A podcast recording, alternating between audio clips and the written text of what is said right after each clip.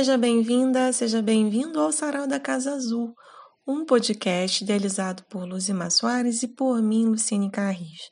Neste episódio, recebemos embaixador, biógrafo, historiador e geógrafo Luiz Cláudio Villafain Gomes Santos, que aceitou gentilmente participar desse bate-papo sobre algumas de suas publicações.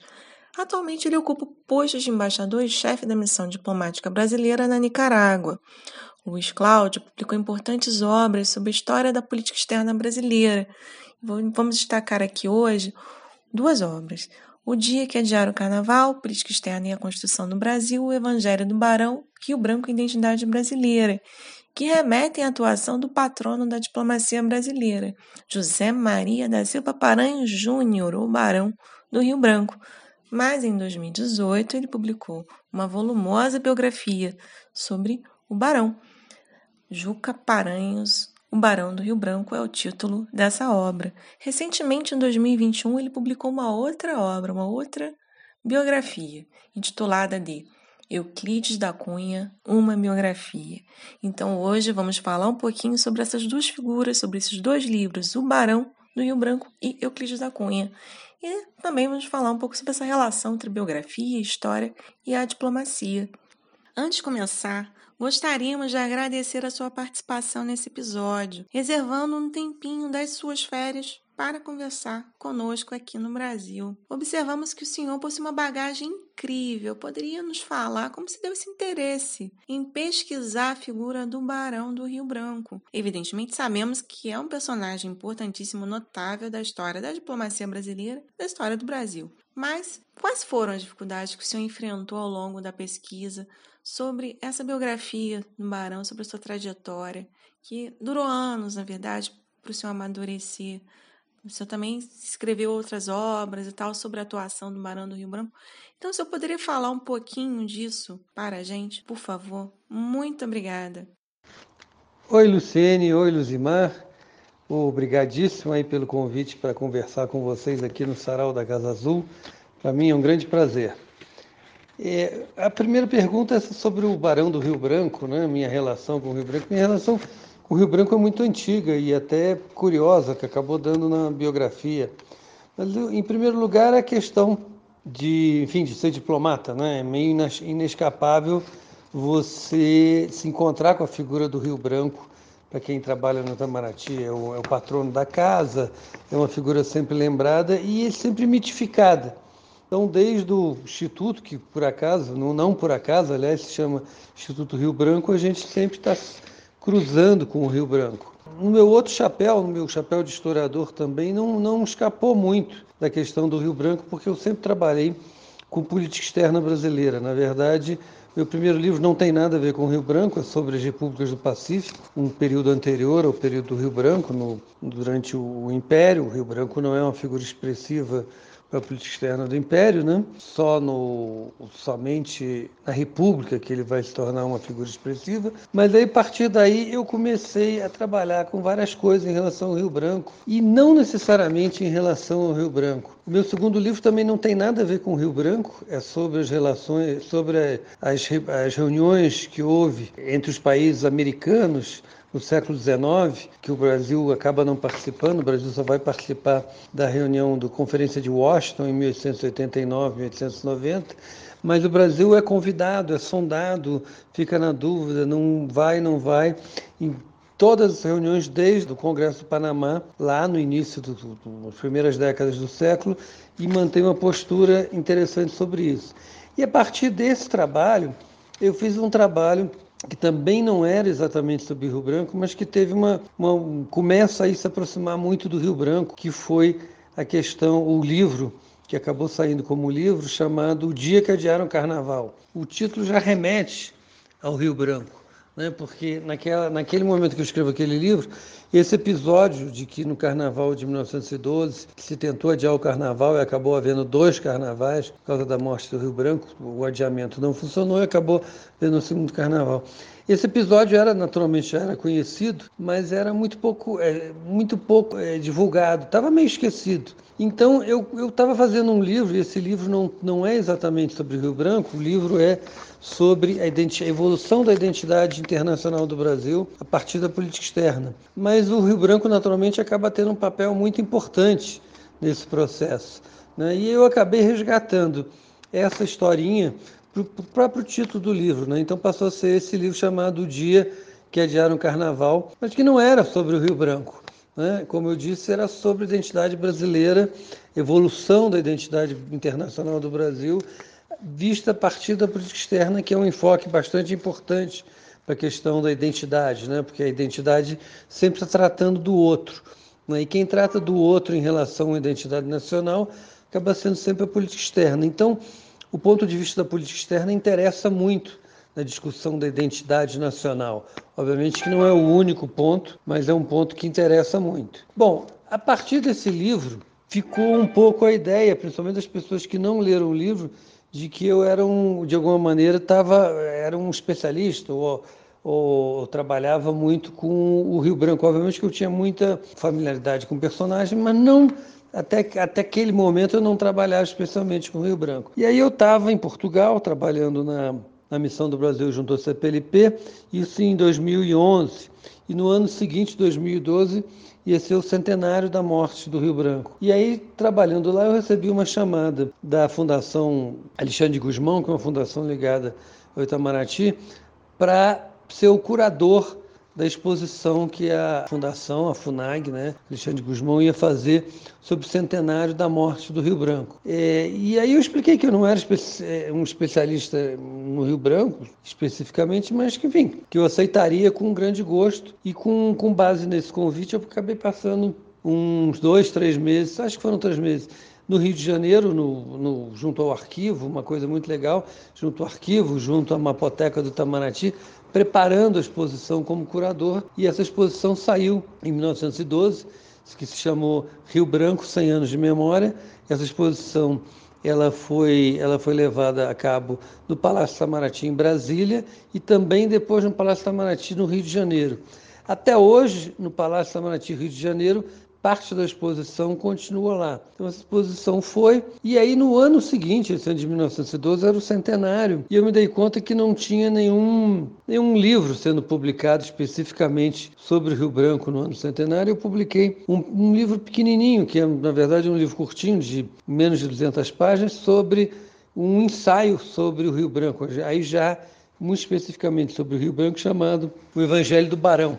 E aí, enfim, acabei publicando esse livro, que acabou sendo talvez o único livro especificamente sobre o Rio Branco, tirando a coletânea que foi publicada pelo Itamaraty, no seio das homenagens dos, dos 100 anos da morte. E acabou esse livro, e aí, a partir daí, eu me dei conta que eu tinha tanto material sobre o Rio Branco que valia a pena sim partir para escrever a biografia, porque o Rio Branco tem duas grandes biografias que são muito boas ainda, são biografias absolutamente fundamentais para quem quer tratar do personagem, mas são muito antigas. Né? Não, não que tenha aparecido muita, muita matéria primária a partir daí, mas as interpretações mudam, tá? a própria visão sobre o personagem muda e os leitores mudam também. Então não é a mesma coisa, eu estou falando de uma biografia escrita pelo Álvaro Lins, que foi publicada em 1945, que foi uma encomenda do Itamaraty.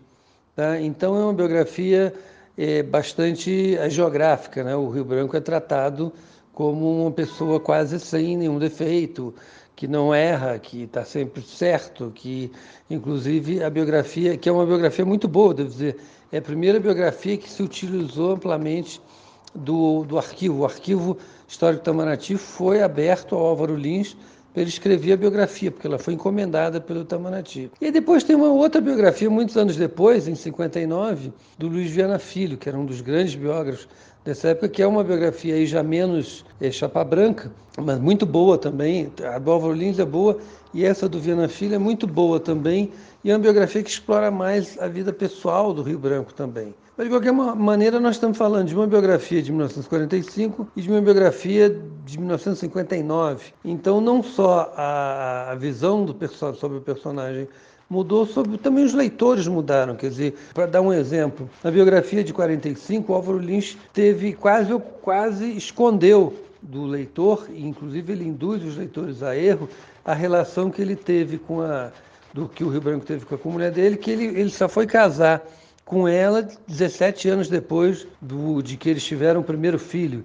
Ou seja, eles passaram 17 anos praticamente eh, não casados. Na época, obviamente, no, século, no início do século XX era uma coisa muito complicada. E 1945 também não era uma coisa tão fácil assim. O Viana Filho já trata desse assunto com muito mais abertura, traz esse assunto de uma maneira muito mais clara.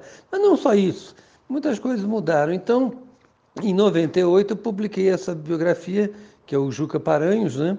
que acabou sendo é uma biografia de um relativo sucesso, um, boas vendas, ela teve boa, boa recepção também pela crítica, ganhou o prêmio da Associação Paulista de Críticos de Arte como biografia do ano naquele ano.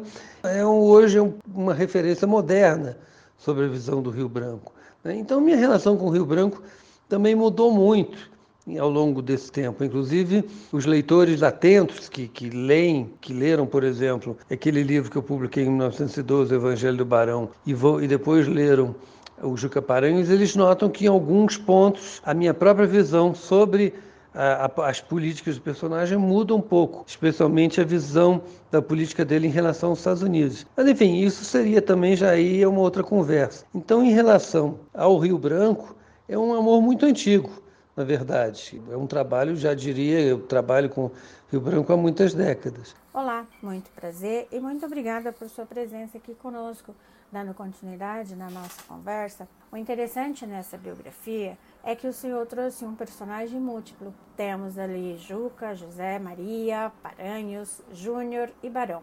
Vai se apresentando ao longo de sua narrativa permeando um certo amadurecimento desse personagem singular da história brasileira, que se tornou um herói nacional. Podemos apontar até que poderia ter se tornado presidente, caso não tivesse falecido repentinamente. Isso de acordo com alguns estudiosos. Bom, sabemos da importância da sua atuação na configuração das nossas fronteiras e da sua atuação como chefe na pasta das relações exteriores. O senhor poderia então nos falar qual a maior contribuição do Barão do Rio Branco para a nossa diplomacia e qual o legado que ele nos deixou? O, o Rio Branco, de fato, é um personagem é, multifacetado. E mais do que isso, ele é um personagem que vai mudando muito ao longo do tempo, né? Isso eu acho que talvez seja uma das coisas mais interessantes, porque tem essa essa visão muitas vezes da biografia é que o Bourdieu chama da ilusão biográfica, né?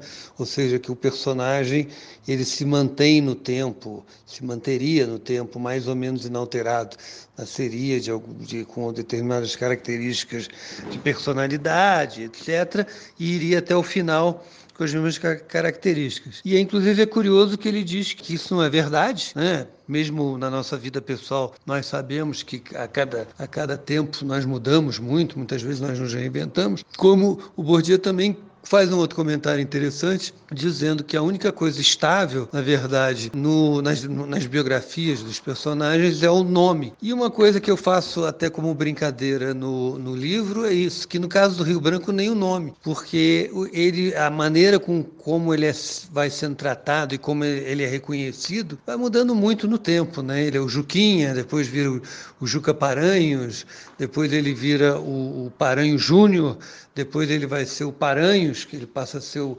patriarca da família, aí depois finalmente ele passa a ser o Barão, conhecido como Barão do Rio Branco, e lá no final da vida dele não precisa nem dizer que é o Barão do Rio Branco. Quando se fala do Barão no Brasil, já se, já se sabe que está se referindo a Rio Branco.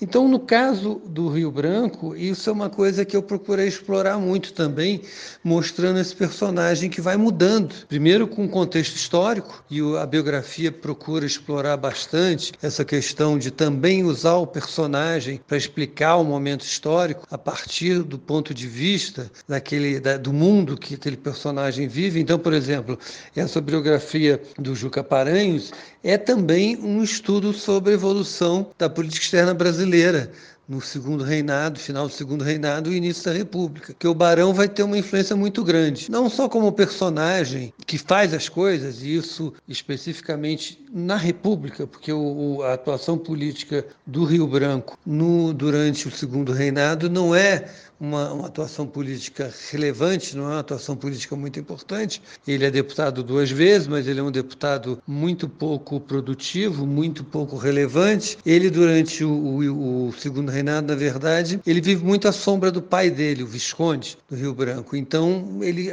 até de uma maneira um pouco freudiana, ele só vai ter um destaque, ele só vai digamos assim, desabrochar politicamente depois da morte do pai dele, em 1880. Tá? A partir daí é que ele começa a ter voo próprio. Mas ele é um personagem que vai ter uma imensa influência na política externa brasileira, tá? como ele vai ser ministro de Estado durante nove anos e pouco, segundo segunda gestão mais longa na, na, história do Itamaraty, relativamente recentemente, foi o recorde foi batido pelo Celso Amorim, que ficou pouco mais de 10, 10 anos juntando as, todas as gestões que ele teve. Mas, enfim, ele não no caso do Rio Branco, a importância dele é muito grande por duas razões. Primeiro, pelo que ele fez concretamente. Ele vai terminar de uma maneira ou de outra, ele será o personagem que vai comandar e, e com, de maneira muito pessoal, ele vai ter uma influência muito grande na questão de, da definição das fronteiras. E isso é uma coisa muito importante, porque o Brasil acaba conseguindo, em 1909, quando ele assina os dois últimos tratados, o tratado com o Peru, que foi um tratado muito complicado, e o tratado de retificação da fronteira com o Uruguai, é, termina a questão de fronteiras terrestres do Brasil. E isso tira da diplomacia brasileira e do Brasil, de uma maneira geral, uma carga muito grande. Se a gente olhar em, ao redor, por exemplo, veio a questão da, da, fronteira entre o Chile e a Bolívia, questões de fronteira entre o Peru e o Equador, questões de fronteira que seguem aí gastando uma, uma quantidade de energia imensa, recursos, ameaças de violência de todos os países é, por aí. A gente vê que o fato do Brasil ter conseguido definir de maneira segura juridicamente suas fronteiras em, em 1909, é, um, é uma vantagem extraordinária para o Brasil. Então, nesse ponto, a atuação do Rio Branco é extraordinária, foi uma, é, um, é um ganho muito grande. E esse é o maior legado dele como coisas que ele fez. Ele tem uma influência muito grande, a relação dele com os Estados Unidos pode ser discutida, eu discuto isso no livro, a relação dele com a Argentina, eh, o Brasil poderia certamente ter tido uma relação mais fácil com a Argentina nesse período do que teve sob comando do Barão, etc, etc.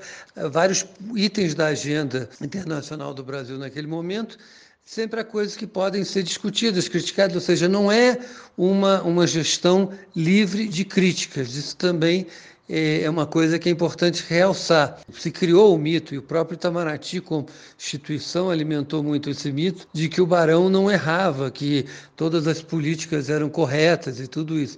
Isso é uma coisa muito interessante, porque isso tem a ver com o segundo grande legado do Rio Branco, e que eu acho que é um legado muito importante em relação à política externa. O Rio Branco não só fez a política externa do Brasil durante o, a gestão dele, de 1902 a, a 1912, mas ele criou uma narrativa sobre a, sobre a política externa brasileira, sobre o que deveria ser a, a, política externa brasileira. Tá? Ele, inclusive, é uma narrativa que, como toda narrativa, tem coisas que são verdadeiras, tem coisas que são menos verdadeiras, tem algumas coisas que são inventadas. Por exemplo, se atribui muito ao Rio Branco ele ter para usar uma expressão que, que se usava muito, ele ter deslocado o centro da política externa brasileira de Londres para Washington. Isso não é verdade. Isso foi feito antes. Isso foi feito no momento que, no momento que se proclama a República, a relação eh, com os Estados Unidos passa a ser imensamente valorizada de forma muito atabalhoada, com grandes erros no início. Então, por exemplo, se algum personagem histórico se poderia atribuir essa questão de ter mudado o eixo da política externa de Londres para Washington, não seria o Rio Branco, seria provavelmente o Salvador de Mendonça, entre outros, tá? o Quintino Bocaiúva, todos esses de forma muito atabalhoada. O que o Rio Branco vai fazer é criar uma nova uma nova narrativa sobre a relação do Brasil com os Estados Unidos. Ele, por exemplo, ele vai, na verdade, inventar uma, uma narrativa de que o Brasil e os Estados Unidos sempre tiveram relações é, muito profundas e muito, muito próximas desde a independência brasileira, o que não é verdade. Durante o Império, o Brasil e os Estados Unidos chegaram a ter relações cortadas, relações diplomáticas cortadas durante três, em três episódios. A relação do Império Brasileiro com os Estados Unidos era de grande desconfiança. Mas o que, é que o Rio Branco vai fazer? O Rio Branco vai recuperar, vai inventar uma continuidade onde não havia, porque ele vai valorizar muito o discurso da política externa como uma política de continuidade, para dar legitimidade à política dele. Tá? Isso vai ser retomado pelos sucessores do Rio Branco. Como o Rio Branco teve muito sucesso nos dois, nos dois lados, tanto do, do, do ponto de vista prático de coisas que ele fez, tratados que ele assinou, como também nas narrativas que ele criou, as pessoas que foram sucedendo o Rio Branco na chefia do Itamaraty passaram a adotar o Rio Branco como uma grande referência. Então passaram a legitimar as próprias políticas, que às vezes eram diferentes, como políticas que teriam sido adotadas pelo Rio Branco, se o Rio Branco estivesse ali. Então se criou para o Itamaraty a ideia de uma grande continuidade da política externa, pelo menos desde o Rio Branco, mas na verdade se projeta essa continuidade, às vezes, desde o início do Império, o que não é verdade. A política externa brasileira variou muito e muito intensamente em muitos momentos, mas se criou muito essa questão de uma legitimidade da política externa pela sua continuidade, pela sua coerência, pela sua consistência. Isso tem muito a ver com o Rio Branco. Ele construiu muito desse discurso e é um discurso que foi adotado pelos sucessores dele e passou a ser uma espécie de elemento de legitimação do Itamaraty também. Então, é uma coisa que é um ciclo que se reforçou.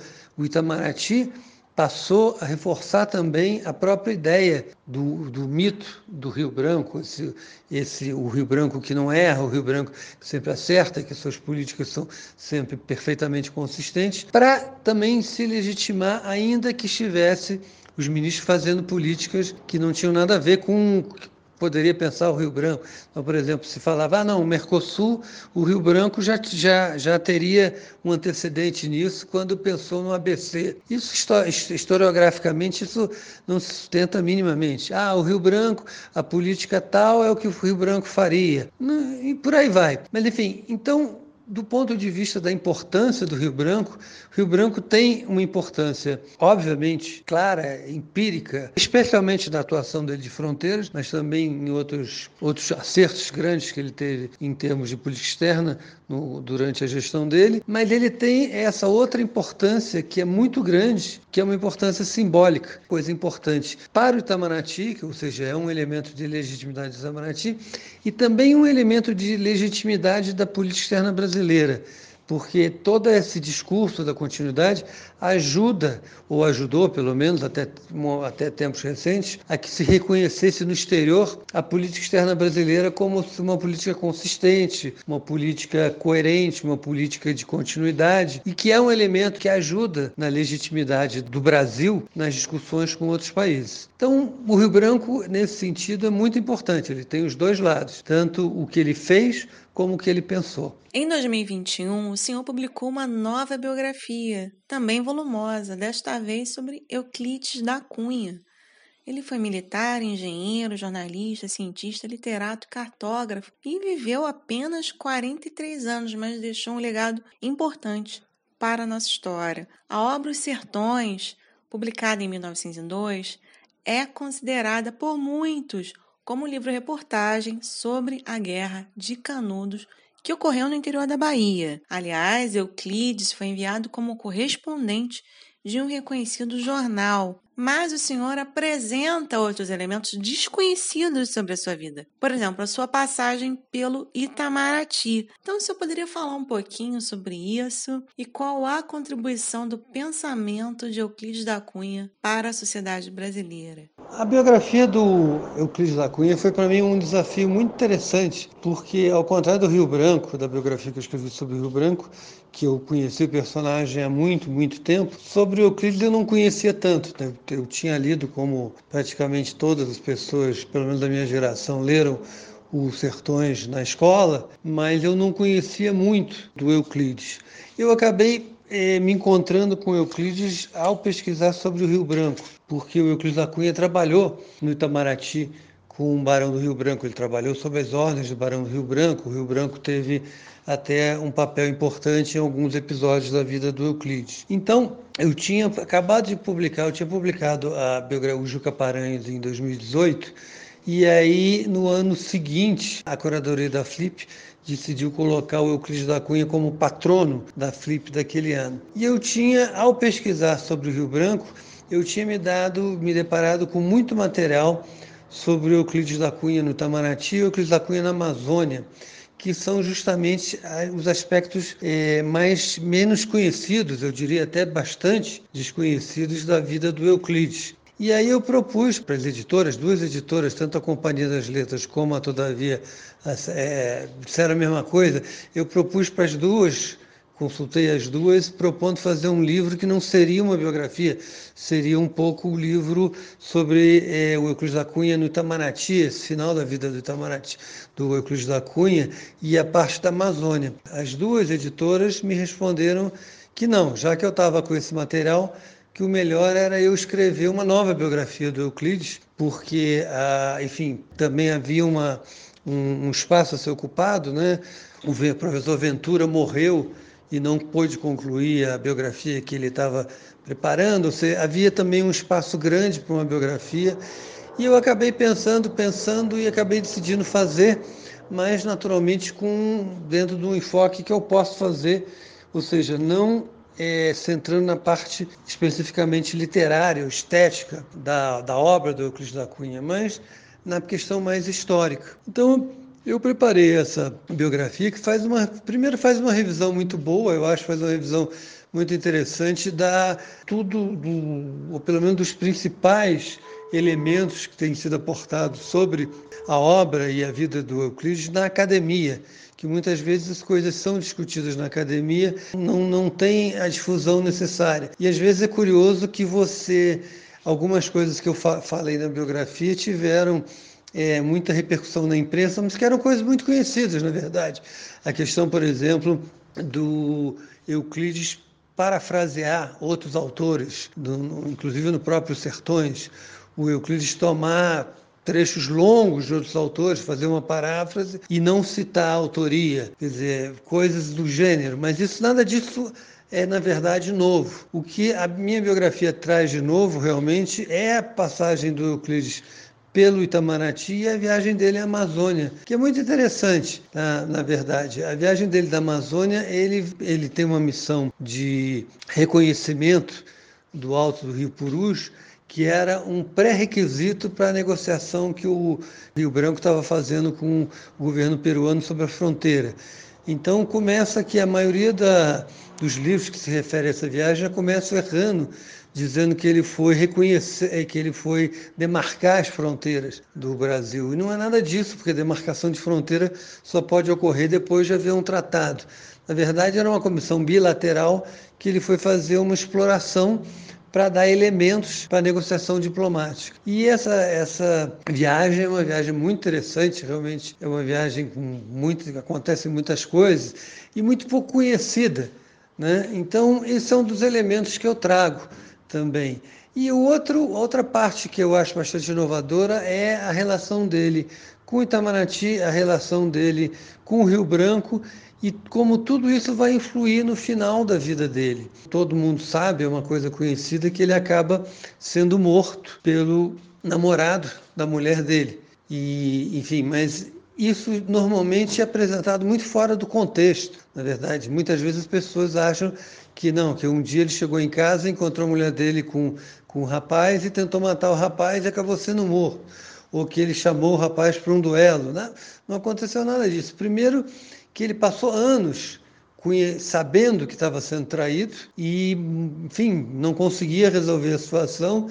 É, a mulher dele teve dois filhos, um que falece poucos dias depois de nascer e o outro que é, chega à idade adulta, com o namorado dela e o, o Euclides sabe dos dois filhos. O Euclides tem conhecimento que não é o pai de nenhuma dessas duas crianças. Dizer, então, essa ideia de que o Euclides foi lá num acesso de loucura e tentou matar o, o Gilermando e acabou sendo morto, é, é uma versão que não se sustenta, não tem nada a ver. E nessa minha pesquisa, o que uma coisa que eu procuro fazer é dar esse contexto, quer dizer, a relação do Dilermano com a Ana, a mulher do Euclides, que é Ana da Cunha, depois vai virar Ana de Assis, porque ela vai se casar com o Dilermando, a relação deles, inclusive, começa quando o Euclides da Cunha está nessa viagem à Amazônia. E aí, quando ele volta da viagem, ela já está grávida desse primeiro filho, o Mauro, que vai, vai viver poucos dias. E daí para diante, até o final, a relação da Ana com o Dilermando segue com idas e vindas, com,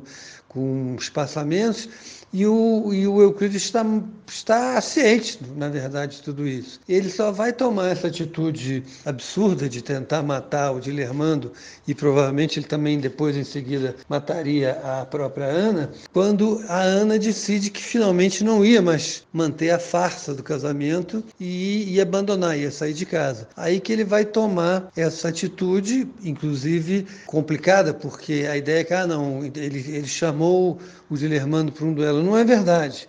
Ele entrou na casa do Dilermano, onde ele foi recebido, né? Eles tinham, tinham relações pessoais com uma arma oculta e tentou matar o Dilermano, na verdade, a traição, porque eh, o Dilermano era, era um campeão de tiro também, inclusive, porque eh, se fala que houve um duelo. Não houve exatamente um duelo, né? porque naquela época, ainda que os duelos fossem proibidos, eles eram tolerados mas o Guilherme, o Euclides certamente não ganharia, o Euclides certamente seria morto no duelo. Então a solução dele foi essa tentativa de matar o Dilermano a traição, que acabou não dando certo.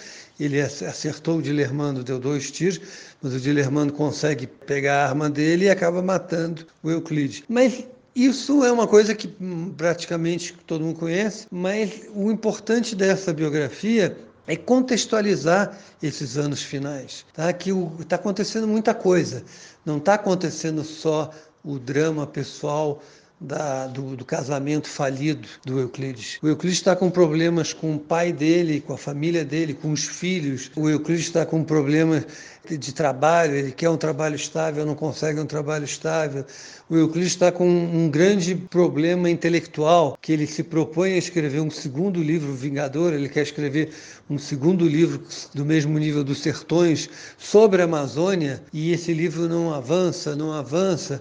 Então, esse, esse final, esses cinco anos finais da vida do Euclides são anos muito conturbados e muito ricos. O inovador dessa biografia, que saiu pela, finalmente acabou saindo pela Todavia, o, o mais inovador são esses esses anos finais. Mas também, naturalmente, eu trago e, e, recomponho toda a questão da vida pessoal dele, a questão também de situar, contextualizar a parte histórica de por que, que ele tomava, por que, que aquelas coisas estavam acontecendo, situar todas aquelas coisas. E ele é um personagem muito interessante, porque ele foi militar, foi engenheiro, ele participou da, da, no final da derrubada, ainda que de maneira muito secundária, da derrubada do Deus da Fonseca.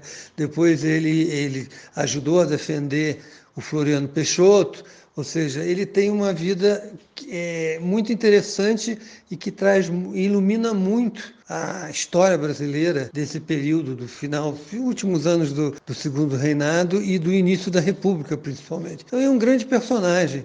Então foi um grande prazer aí também escrever essa biografia, que agora, inclusive, eu devo dizer, provavelmente vai sair também, seja como série de streaming ou filme, né? Eu vendi os direitos de exploração audiovisual e provavelmente aí para o ano que vem, ou para o ano que vem ou, ou para 23, esteja saindo aí nas telinhas ou na telona. Bom, estamos nos encaminhando para o final da nossa conversa e para encerrarmos, gostaríamos de agradecer novamente e te perguntar qual ou quais dicas para um candidato à carreira diplomata no que diz respeito a representar o nosso país em outros países com culturas diferentes. Obrigada. Bom, não, uma vez mais sou eu que agradeço oportunidade aí de conversar com vocês e foi um prazer. E sobre a pergunta especificamente, o que é preciso para representar o Brasil, na verdade é uma coisa que de alguma maneira tem faltado um pouco na sociedade brasileira recentemente, que o Brasil era muito muito pródigo e agora está é uma coisa que está se tornando cada vez mais difícil, que é tolerância, né? o, o viver em outros países, conhecer outras pessoas, estar tá exposto sempre a novas é, culturas, isso tudo exige é sempre um exercício de tolerância e de se colocar também no lugar do outro, de tentar entender as razões do outro. A diplomacia tem muito disso, de também tentar ser uma espécie de tradutor das razões do outro, da opinião do, do outro, no caso dos outros, dos outros países, numa negociação a negociação para ser boa tem que ser boa para todo mundo, para todo, todos os lados. Então é muito importante ter a sensibilidade pelo próprio interesse, naturalmente, pelo interesse do Brasil, mas também por procurar soluções que no final serão satisfatórias para todo mundo e que serão sempre soluções mais duradouras, né? Essa, às vezes as pequenas vantagens de curto prazo saem muito muito caras, saem dão muito errado um pouco mais para frente. Isso vale para diplomacia, eu acho que vale para qualquer coisa. E de resto, como conselho para eventuais candidatos à carreira diplomática, principalmente o conselho é ler, né? Ter, ser uma pessoa ligada tá a par das coisas que estão acontecendo no mundo, ter uma rotina de leitura, de boas leituras e será sempre um concurso que vai exigir uma dedicação e também outra coisa que é importante para a vida como um todo, que é persistência. Persistência. Então é isso. Eu uma vez mais obrigado aí, queridas, e boa sorte aí com o podcast, o Sucesso Podcast, e um abração para vocês. Tchau, obrigado. Então encerramos mais um episódio do podcast do Sarau da Casa Azul. Eu, Luciene Carris e Luzima Soares agradecemos a sua audiência e aguardamos você no próximo episódio. Até breve!